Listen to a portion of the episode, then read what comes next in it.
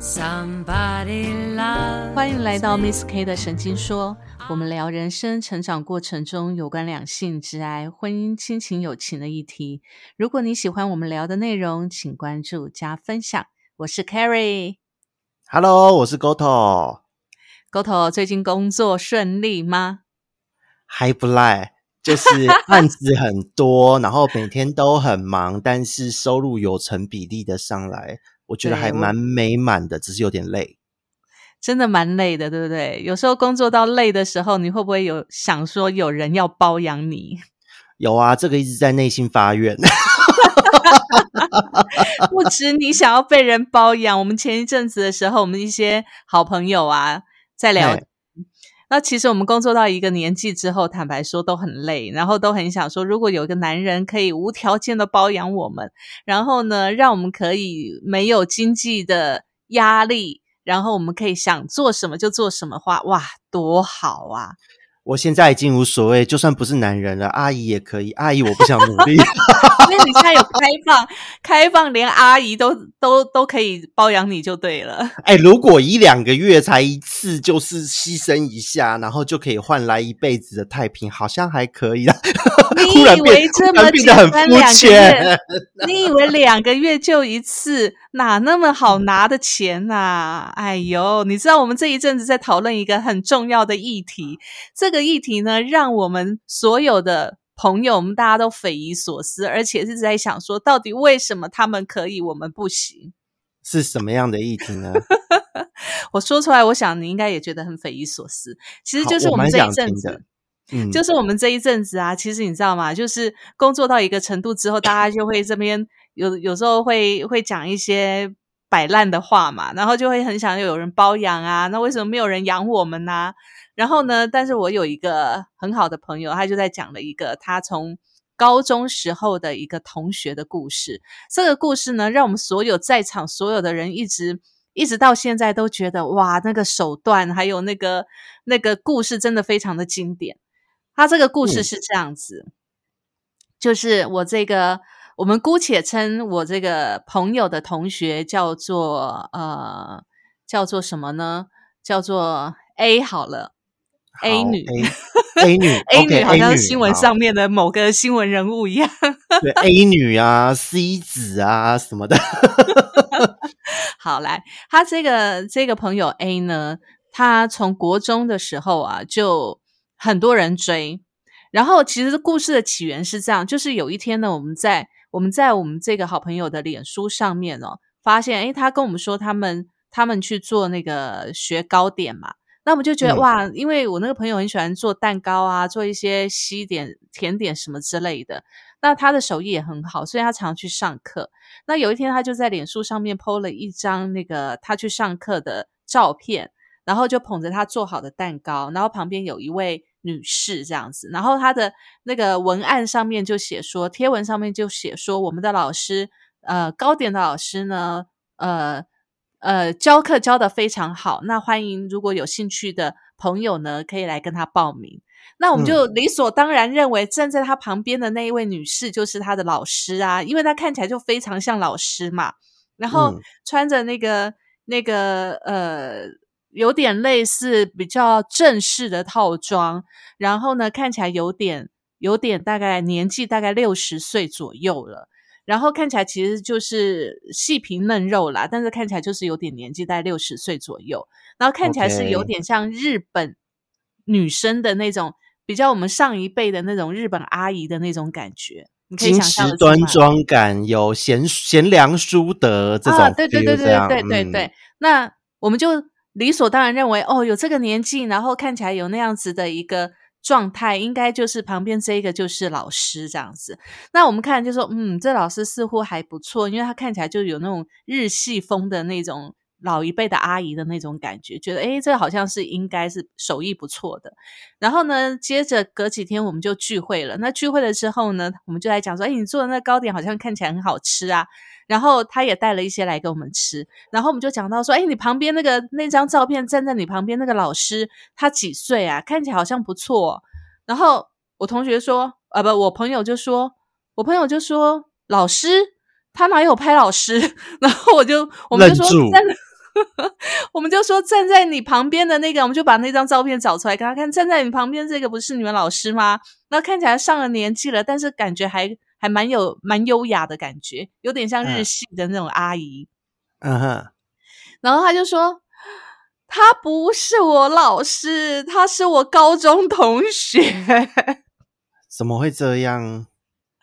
他是我高中同学，然后呢，他跟我们同年。我说哇，天哪！可是是故意打扮的那么老气吗？还是怎样？如果是这样的话，是老气。你的疑问跟我们的疑问是一样的，因为他其实打扮就比较像我们老一辈的那种阿姨的那种感觉。然后其实他的。他的整个脸脸部的眼睛啊，肌肤的状态啊，其实看起来就是像我们老一辈的阿姨这样子。然后，然后我那个朋友就说，他从高中的时候就类似长这个样子了。我说这是一种才华吧，这也是一种才能啦。好，更更大的才华在后面。他说呢。更劲爆的在后面，我这个朋友说，他这个同学 A 呢，从高中的时候就非常多企业人士追他。你要想那时候可能十七、十八岁的时候，企业人士可能都已经四十岁、五十岁了。嗯，追他，然后呢，他从高中时候呢就是别人的小三。哦，不简单。不简单哦，他从高中到现在已经四十二岁了，没有上过班，二十二十几年，二十二哎哎二十五年呢，十七二十五年对二十五年，对二十。五年，他从高中时候到现在二十五年没有上过班，然后呢都是被人家包养，而且包养的包养他的对象呢来头一个比一个大。而且没有间断过，没有间断，这个很厉害，这个很厉害，很厉害。所以他这个故事一出来的时候，简直让我们激励了我们。我们想说，天哪，这到底怎么回事啊？他这样的一个状态，竟然会有人可以这么着迷，而且这么的，从他年轻到现在四十几岁，照理说四十二岁还不算年纪大，还还算算。我觉得女人四十一枝花，但是她的她的熟度比四十二岁整整熟了大概十几岁、二十岁左右的那种感觉。那我们真的换个角度想，我觉得也许这些真的有能力的人，真的就是家财万贯的，可能在台面上是上市贵公司的老董或什么，他们要的是这种，因为。这样的人出来可以像是自己的助理或是什么样的，就是在旁边一起出席公众场合，不会被起疑心。但是骨子里却又是年轻的小妹妹，这个对于这些大总来讲是很 OK 的状态耶，而且是非常难找到这样特质的人哦。如果他又 聪明的话。对不对？因为为什么会这么说？是因为以前我的我我自己以前在呃年轻的时候，就是有过约会的对象。然后那个时候去台中，因为人住台中，然后呢，他有跟人家一起租房子。那那时候看到他的室友，我就觉得，嗯，这个他室友就是随便聊天，他室友是做什么的？怎么作息时间好像很好玩，就是跟一般人的朝九晚六时间不太一样。那结果那个时候他就是边那时候我们晚上大家生意就是边讲，他就自己他室友自己就讲，他说啊是被包养的啊，自己本人直接讲，我说哦是哦，然后他直接就讲说他其实以前在宪兵的时候当宪兵的时候被相中，然后被 当他在哪里当宪兵？宪兵都在都在那个啊，都在啊，他那个就总统府附近吧。反正他包养他人，当时哦，当时因为这已经不可考，太多年了。当时他讲说是一位退休的政府官员。哇，这个，然后所以从那时候包养到现在吗？现后来我们没联络，我就不知道，因为那个约会后来也不是那么顺利。那这个就变成我人生中的一个记忆点，因为那一次的对话蛮开我眼界的。那。他看起来就是，当然当过宪兵的身材脸蛋是不会差的。那在讲话的过程，就是也没有去想太多。可是，在在他一讲，你听他的描述，其实就是真的就是一个被包的人，那些价值观等等等，就是不太一样。哇！所以其实你知道吗？当我们我们听到我朋友的这个同学的案例啊，真的我们真的是惊为天人，想说哇，真的有人可以如此幸运，应该说如此幸运吗？他等于是一辈子不用工作，然后现在呢，他跟他跟呃所有包养过他的人呢，几乎都给他非常多的钱跟房子，还有股票。跟车子、司机什么都有，所以他每次来找我朋友的时候，都是而且是住的是那种豪宅别墅那种的。然后，所以每次他来找我朋友的时候，都是司机专属司机载着他，然后来来跟我朋友喝下午茶。那真的不简单啊！这个这个真的不简单哎。他能够在这样子的切主之间游走，还让人家难以忘怀，留下在心中留下了什么，所以才愿意给他这么多。那我觉得这个真的是不容易，因为就我自己跟这样子的人被包的人接触，除了这个之外，也有几个是这样。那一个月都是，我觉得我遇到的还算是小咖，因为年轻嘛，那个时候遇到这些人是年轻，所以用不到那么大的开销。但那个时候，当当时我们大家才刚准备出社会，薪水才可能。三万上下，那那个时候包他的人一个月给他十万块，我们就觉得很多了。对对，就不可思议了。刚出社会的年轻人这样真的很多。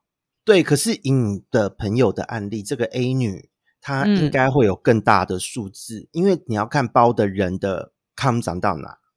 对，对，他那个都属于一样的。他那个都属于，当然我们不能在这边公开到底背景是谁，但我只能说都是。呃，在商场上，我们在新闻里面能够看得到的人物，哇塞，那是对，所以我们就。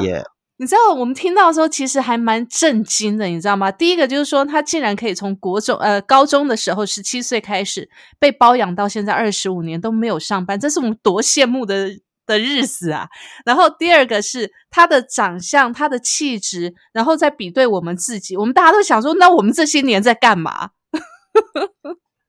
对啊，所以只能说，也许在当下，他满足了那一些人的条件。对，然后第三个呢，就是你刚才说两个月一次，我告诉你，不是两个月一次哦，是一个礼拜两三次。哇，好累哦！可是你要想。我朋友就有问过他这个同学，他这个同学说：“我一个礼拜就工作了那两三天，然后那两三天我只要让他从头到尾的开心，不论在哪一个部分都开心，这样就好啦。”这样讲是还不错啊，而且你看，呃，累这两三天，也许自己也没有很累，也许还蛮开心的，自己本人也蛮开心，他也享受到啦。对啊，这还不错啊。其实我一直在想说，在你十七岁的时候，你面对的都是大你二三十岁的，你怎么能够？可是我觉得我能够理解这个状态耶，因为你看，就像我我我刚刚讲那个我朋友的案例，当时约会对象的案例，当时的薪水也才两三万的时代，却忽然间有人给你说，嗯，那个我每个月给你十万，你陪我。你不用，你你你只要我需要你的时候出现就好了。嗯哼嗯哼，这对于一般人来讲是根本都不会有的机会。那这个时候，如果自己的个性性格是可以接受，也许这件事就这么成了啊。所以你讲到重点了。这件事情我们都不能接受，所以一直以来呢，坦白说，我们一直喊说想要被包养，被包养。可事实上呢，即使我们结婚进入婚姻，我们也没有办法理所当然的去拿对方给我们的那个那个算是呃养家的费用，或者是人家跟我们讲说，哎，你就在家里不要工作，然后我养你。但我们心里面就会充满了不安全感，你知道吗？拿人手拿人手短，吃人嘴软嘛？对，我们就会有这种感觉，我们就会觉得说，我觉得这这我们在讨论这一阵子，其实这个案例啊，对我们来讲真的还蛮震惊的。第一个是突破我们的三观呐，然后第二个呢，就是让我们真的觉得，我们去延伸看一下，就是即使其实哦，这一路走来，我这些朋友啊。坦白说，条件都不差，能力也不差。你刚才讲说，也许他这个同学带出去，人家会觉得啊，你是一个很得力的助手。可是坦白说，我这些同学能力都不错，都能够独当一面。带出去也都非常好看，非常的得体。可是问题是，这过程当中有男人追求的时候，想要买礼物，连送礼物，我们都觉得似乎有点，有点，嗯，觉得人家请我们吃，不要说送礼物，人家请我们吃一顿，我们都觉得我们要回礼的这种感觉。嗯，所以你说怎么让人家包养？没有办法，我们都跟你没办法。其实我自己过去有差一点被包养的经验哦，对，也是遇到了就是一线的建筑设计师，嗯哼嗯哼，然后也是就是呃差一点就就就就成，可是我的个性没有办法，因为我自己在跟他们谈的过程或是聊天互动的过程，我发现对于我来说啦，可能。我比较希望自己能够有自己可以主导的一些事情，可是当你成立了一段被包养的关系的时候，其实有点像是呃，你是要被人受到人家控制的，而不是你能够主控什么。因为他们某种程度他们会觉得这是你的酬劳，这是他愿意给你的。可是，在这个前提之下，是你要满足他的呃需求和欲望。那这个欲望就算不是身体上的，也许可能是心理上的控制欲。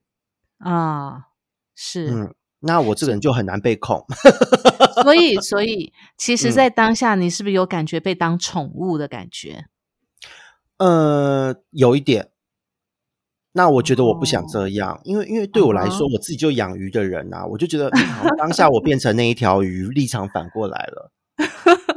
所以你喜欢对方吗？他的条件不算差。我紫外形各方面，以他的年纪，他的状态都不算差。大那算有大我，我看看那个时候我才二十几岁，他已经五十几喽。哦，是哦，十五岁以上，哦，大我十五岁以上。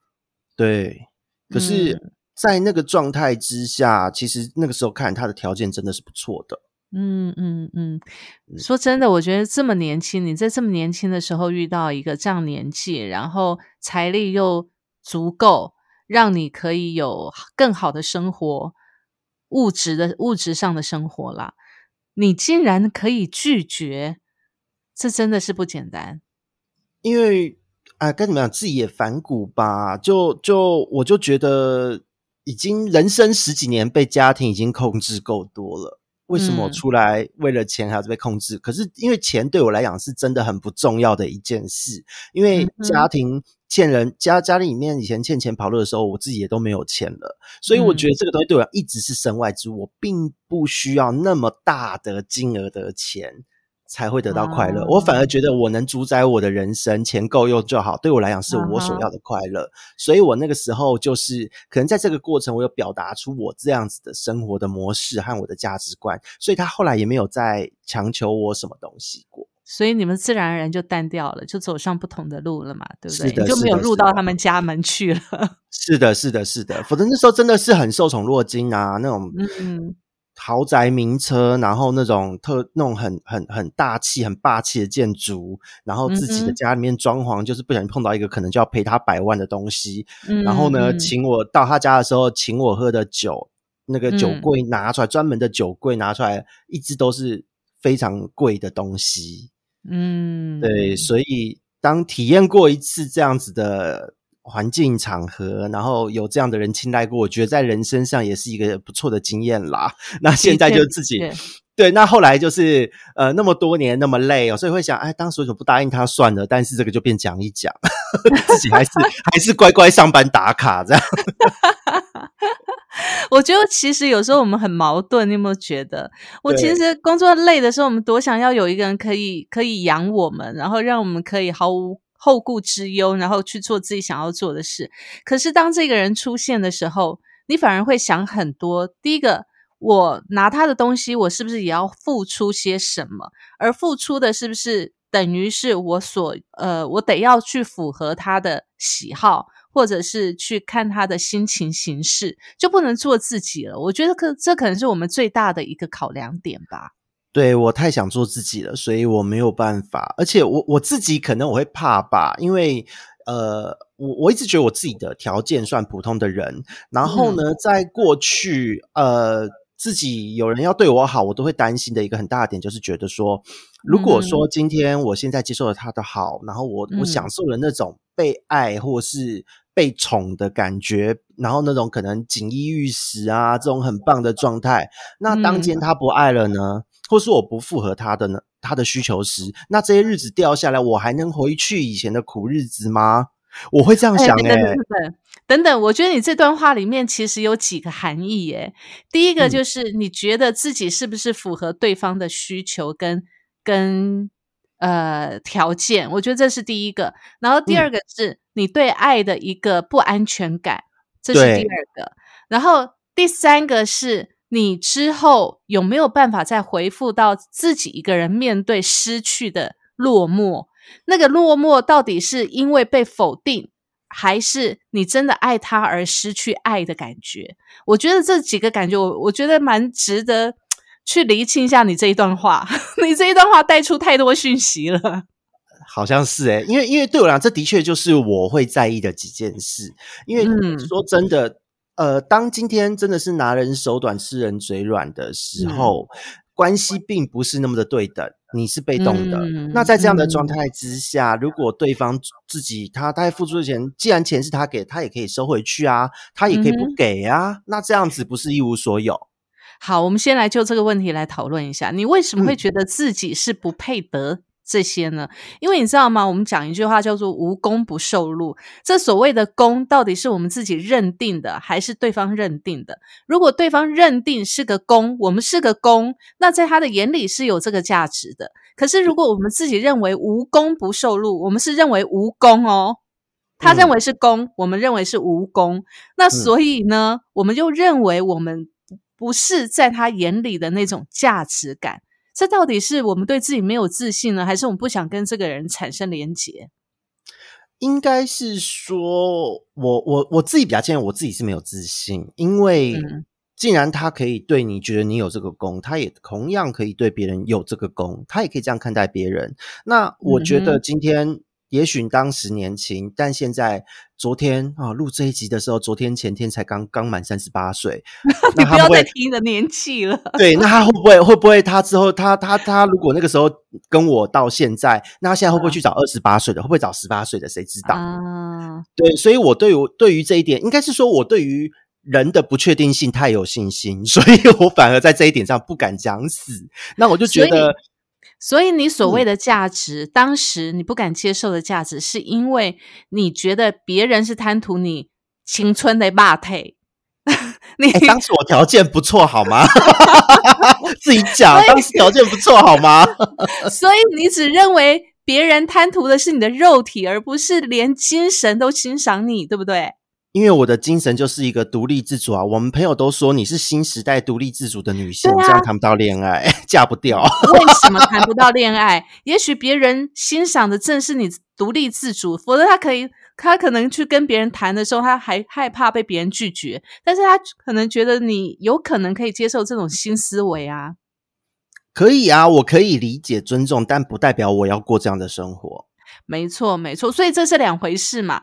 第一个就是说，其实你是可以认同，有可能他是认同你的，不不管是肉体也好，如果他是认同你的肉体，也表示你是青春的八配，这也是很有价值的啊。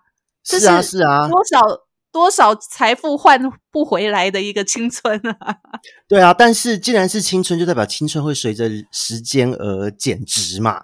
它不是一个会长期长期保值的东西，所以我就觉得这这一点就增加了不确定性。所以，最后来到第二个，你怎么知道人家欣赏的不是你的？除了袜配以外，还欣赏你的内在呢？内在是会随着两个人相处，随着时间而增加的啊。对啊，但是问题是，它是有原配的哦。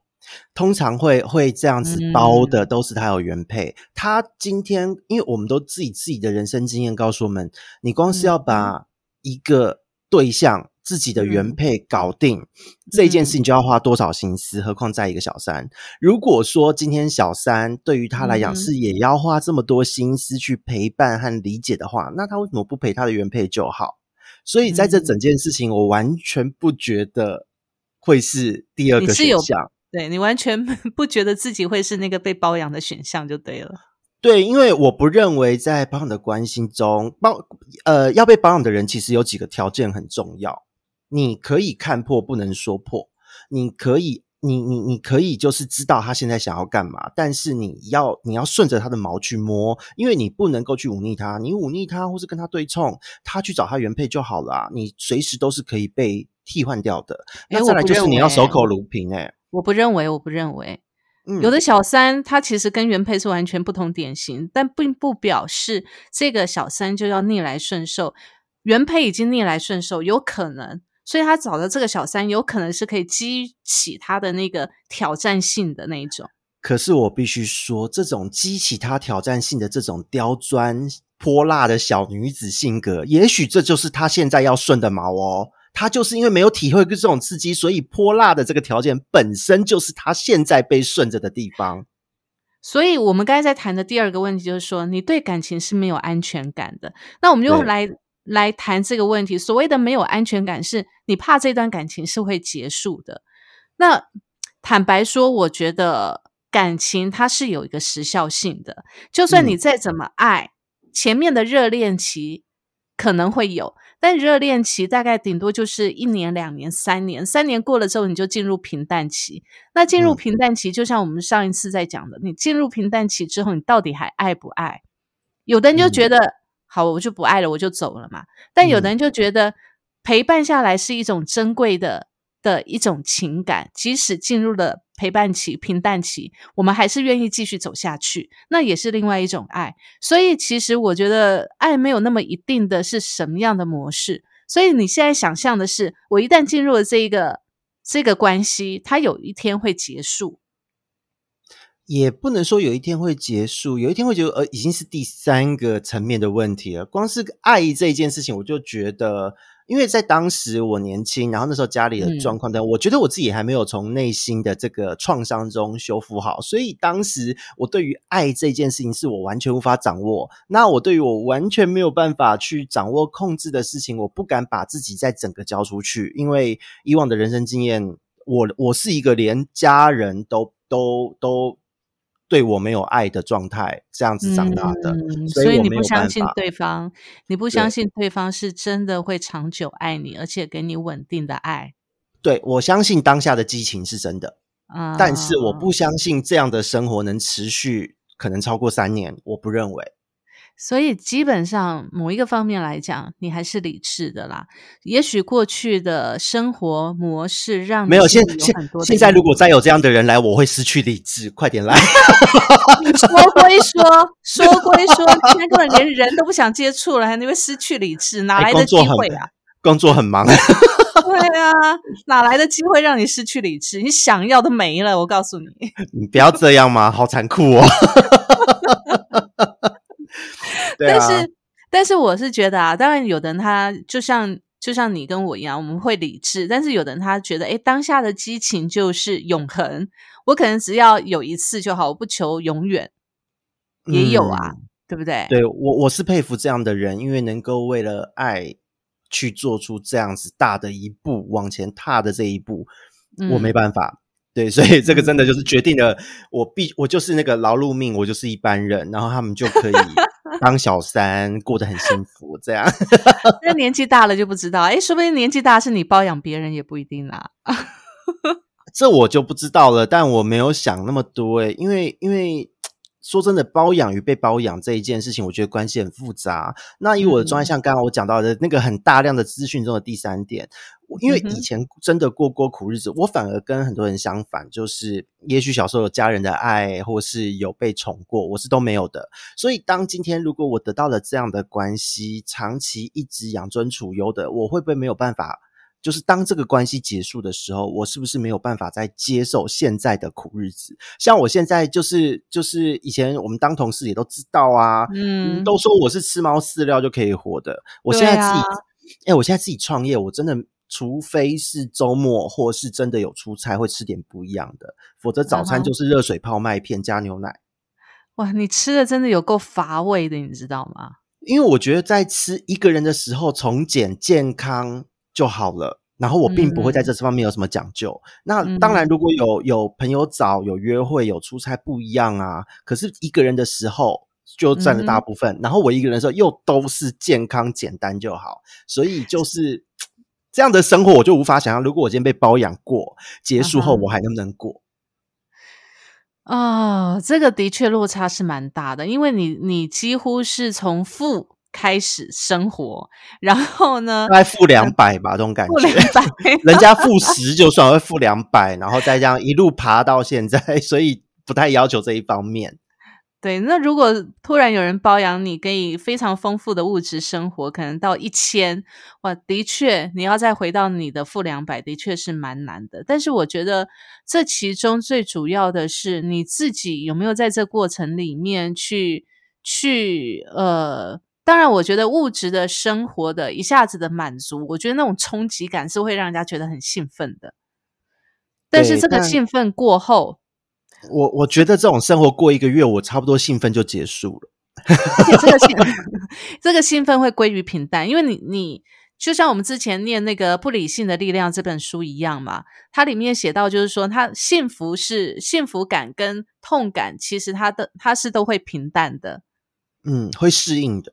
对，它会适应幸福，会适应痛感，然后会适应任何任何的感觉。你久了之后，其实就没有感觉了。嗯，对，所以我我我自己还是很纳闷，就是从十七岁开始二十五年被包养的生活，他是怎么样维持这个新鲜感的？哦，听说他玩了很多的花样。他那还不错，蛮能求变求 新的。他他其实，我觉得，我觉得每个人的人格特质不一样啦。他的他的状态是他觉得，呃，他可能有觉得这个人可以带给他带给他一个生活的稳定感。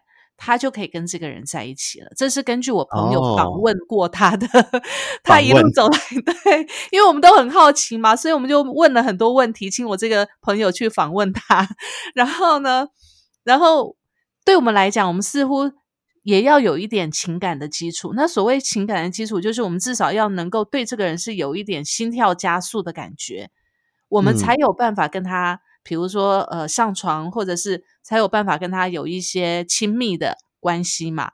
是的，是的。可是他这个朋友，他这个同学呢，说不用啊，他觉得对方是一个，因为对方都大他二三十岁，你知道吗？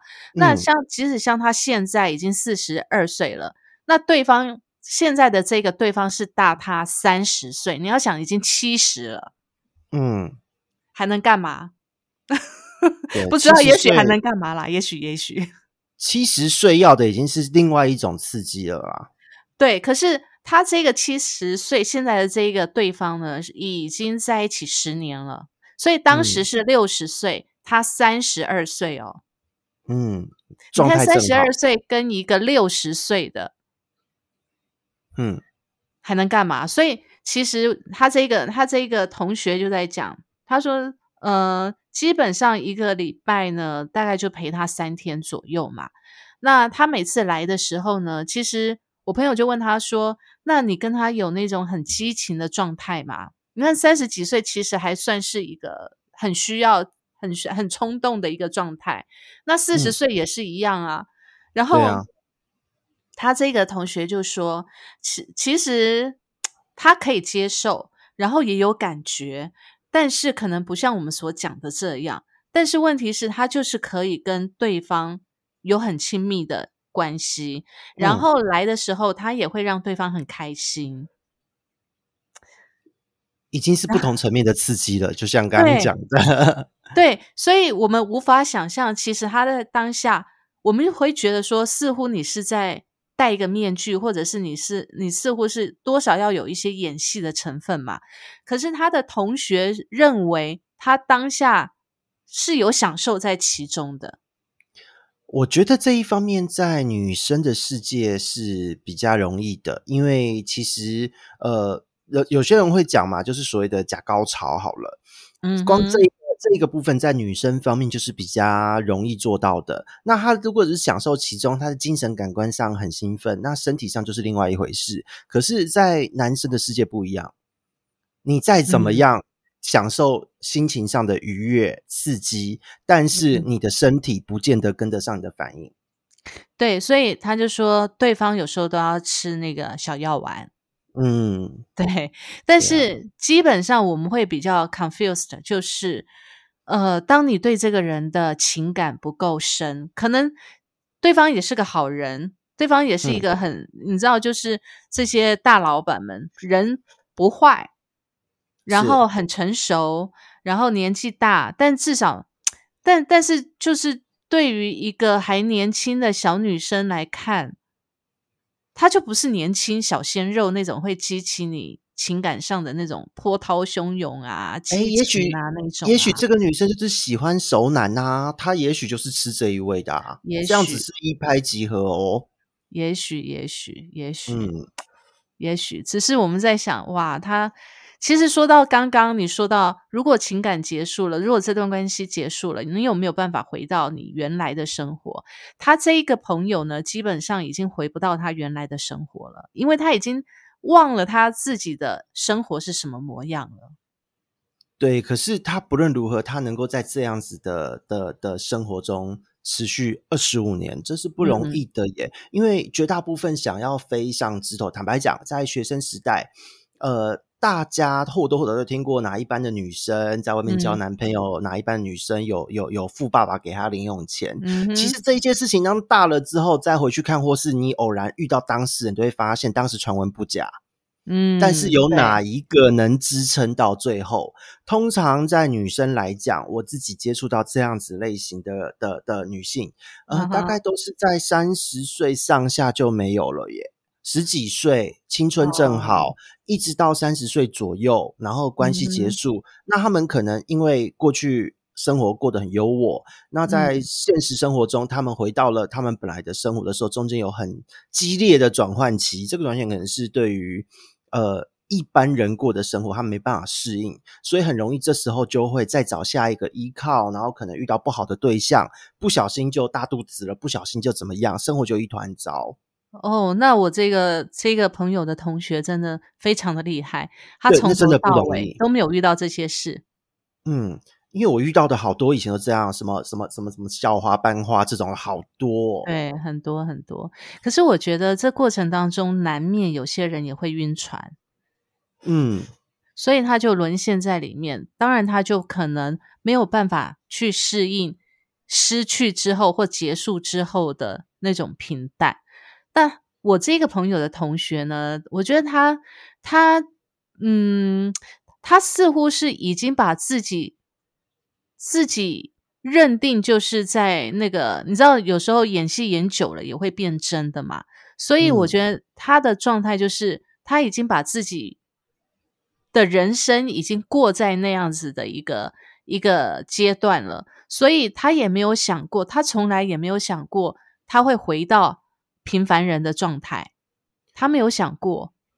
我觉得这个心理素质和格局是值得钦佩的哦。这心理素质和格局真的值得钦佩。如果没有那样的眼界，你就算是催眠自己，没有那样子的的的勇气，你就算催眠自己，到最后还是会变康。可是他能够坚持自己的想法到这样子的程度，而且他也觉得他拿的理所当然，这个生活是他应得的。我觉得很厉害。对对。他拿他的意思，觉得他的生活、他的生命、他的人生似乎就是就是理所当然就是这个样子，就应该要这个样子。所以他的这个被包养的这个阶段是不断的、不断的，而且没有。也许就是因为这样子，他的那个魅力才出得去。对对，但是我们一直在一直在 觉得突破我们三观的是他这个样子，那。还是有这么多大老板要包养，那我们完全就，你知道？首先，你们要先认识大老板，在关键的时候认识大老板，还要抓住他的心。我们就问过他，到底去哪里认识这些大老板？你知道多妙？他在停车场都有大老板来主动认识他。在爬山的过程，在那个游乐区里面的停车场里面哦。哦，那这个真的不容易耶。对他，他真的不是故意要去那种大老板的场合，比如说像什么会、什么会的，他真的不是。他有几个都是在那种生活的场合里面，比如说逛超市，嗯，被认识到，或者是有一次去爬山，在停车场里面很冷，然后就有人来递茶给他，说：“哎，小姐，你垮开就就就乖。” 你知道大他的大老板都是讲台语。我我觉得他的这个应该真的就是他的个人魅力，因为呃，有的时候有我必须说，就是当自己因为。过去跟那样的的有这样条件包养人的这种角色那个 level 的人相处过，他们看人的的角度已经不是那么世俗了。嗯，他不会说因为你对，他不会因为你漂亮，他你漂亮，他反而觉得你是不是有所图？哦，单纯的漂亮反而觉得你不是那么的单纯，因为第一个他找一个太过于漂亮的，他对他来讲也太高调了。啊哈。对他找一个看衬得起他，但是当他们一起出席的时候，不会第一个不会抢走原配光彩，再来就是他也不会被因为跟他一起出席而被注意到。哦，哎，这倒是我们没有思考过的方面哎。对，因为因为我跟这样的人相处过后，当他们出去走到哪里，特别是重要场合的时候，他们会是镁光灯的焦点。这个时候，如果旁边的女伴太正，或是会跟原配就是有到竞争感的这种 feel 的话，对于他们来讲是增加生活的困扰，所以他们绝对不会选这样的人。嗯，反而选一个看起来人畜无害，但是合他的口味，而且。有那个自信撑得起他，然后跟他相处，他能够做自己的这个人是他们要的。了解了解，好吧，我们就活该没人包养就对了。嗯，太美了，太美了，要这样讲，太美了，美到无法被忽略，太耀眼了，所以会惹事端，所以不能带出去。我必须说，这个是他们很在意的事哦。明明着上不讲，但是凡是被包养，你会发现他不是顶尖漂亮的那一个，顶尖漂亮的那一个，因为。追求者众多，也会忘记自己是谁。被包过很容易就晕船，所以我刚刚说那种三二十几岁、十几岁很漂亮被包养，到了三十岁很多都打回原形啊。嗯，但是谁能够撑到最后？很多都是这个看起来很不起眼的，但是他有那个独特的魅力，这个市场区隔会很强烈哦。的确，的确，因为我也听说过，我周遭的朋友里面有一个呢，也是从大学就被包养。然后呢，他跟过也是都大老板，然后他跟过两个大老板，然后最后呢，他跟的这个让他修成正果，而且他掌掌管了他们家的公司。哇，那非常厉害啊！对对，讲虽然讲的好像价值观很扭曲，但是必须是说这样的人他不会笨。然后呢，他也不是空有外表，而是他知道他的定位，他知道他在干嘛，他很清楚自己的目标是什么。我觉得蛮励志的。所以，所以结论就是，当有人要包养我们的时候，其实反映出几个：一个就是你对爱情的安全感；第二个就是你对自己的价值感。对，而且要认同自己的价值，还要能坚信不疑。对，其实我们在这边不是说要要要表扬包养小三等等，不是。我们在这边探讨的是，其实当有人对你好的时候，或者是有人要送礼物给你的时候，其实我们大部分的人都是想说：哇，我无功不受禄，我为什么要收他的礼物？甚至我们甚至就算是人家请我们吃一顿饭，我们都会找机会回请人家。可是，在我们回请的过程当中，其实展现的是第一个，我们内心的匮乏。我们可能认为我们。无功不受禄，所以我们不值得别人这样子对我们。还有第二个，就是我们觉得接受别人的好，我们就是一种负担，因为我们觉得对我们来讲，就是我们得要还。这也可能是这，我觉得这可能是因为我们长期受的教育就是礼尚往来的这个。这个想法，所以导致了，其实我们虽然看起来很谦虚、很谦和，好像说啊，我们我们很客气，这样，事实上反映的是我们有没有认定自己的那个价值？别人对我们好，是不是我们在认定在别人眼中，我们也认为是别人所认为的好？对，我觉得这很重要。说到这个，我就也分享一个我的朋友，他其实蛮厉害的。其实，嗯，他是以前的同学，然后在大学的时候，我们中间因故，因为我是呃那一年就是家里有一些状况，然后我先工作没有直接念，然后他是直接念了大学。那当那一年后来我我自己一年过后也考上大学，跟他偶然在网络上巧遇才相认。嗯哼，然后呢，这个同学他那时候在同志圈，他也出柜嘛，就在同志间。投资圈非常受欢迎。那最让我佩服的是，他那时候才大二，因为我大一的时候他大二。嗯，人家那个在在以前那个时候，人家送他整柜的，像是那个含那个叫什么干燥干燥箱、干燥柜，然后那种电子式的，然后那个里面单眼相机整组六七万，他收。哇，大二诶，他收。然后后来他的出社会一路到现在。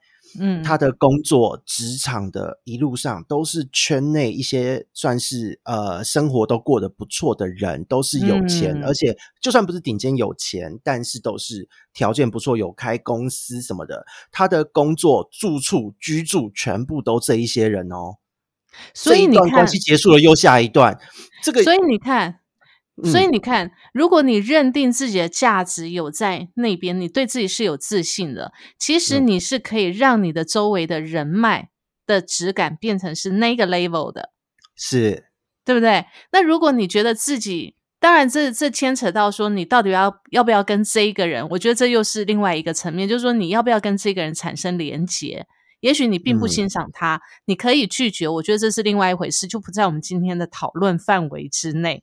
可是我们现在要讨论的是，我们想要接受，可是又不好意思接受，我们会觉得有负担，所以我们就会想办法要还给别人，或者是拒绝别人的好意，甚至连接受别人的一句称赞，比如说“哇，你好棒哦”，或者是“你好漂亮”，可能有的人都不太好意思接受这样一句话的称赞。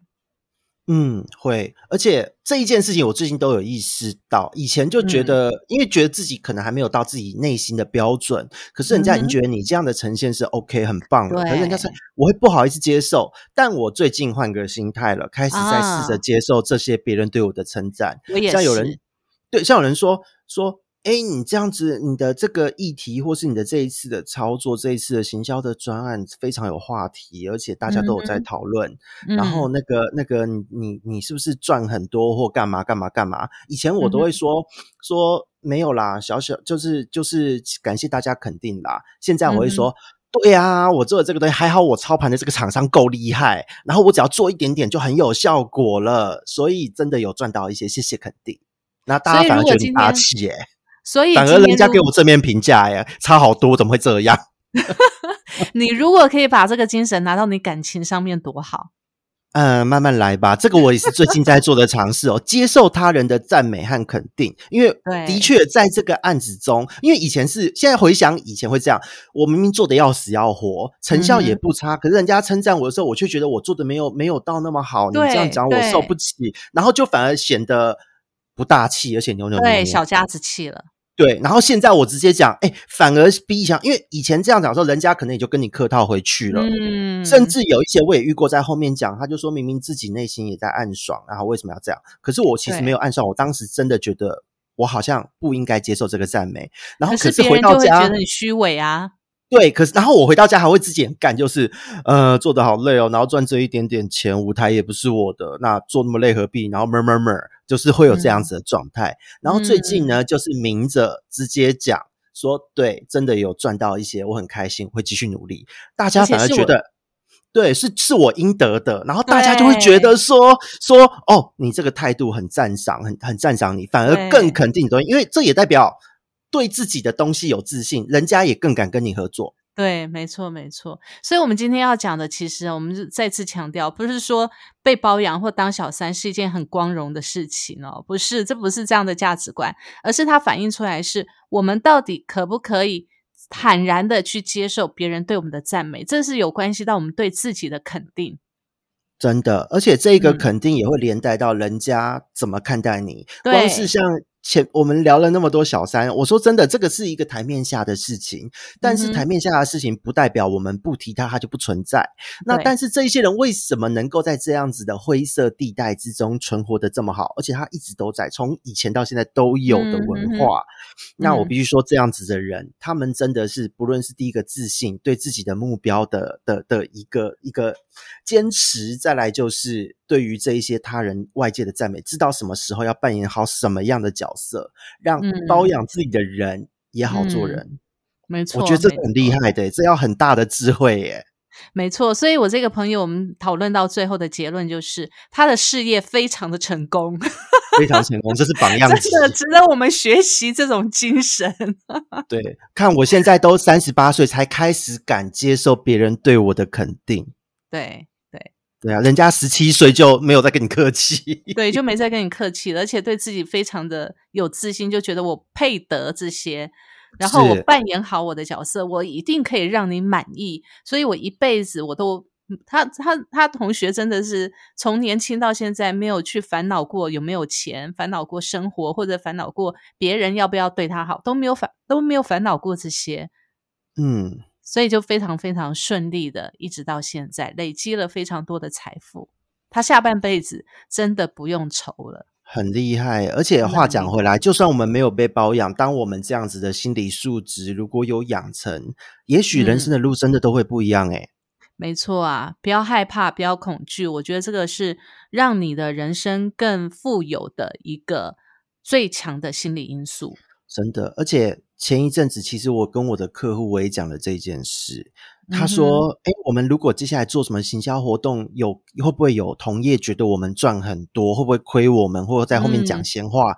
这时候，因为他们的公关我是我操盘，我就直接跟他说：你要大声的承认，最好还要发新闻稿发文出去说。”对我们家的东西就是用料实在，所以也感谢消费者的青睐。这代表我们东西是实际有效，而且真的很棒。那所以大家欢迎来用。我说你敢这样讲，人家对你有兴趣的人会更多。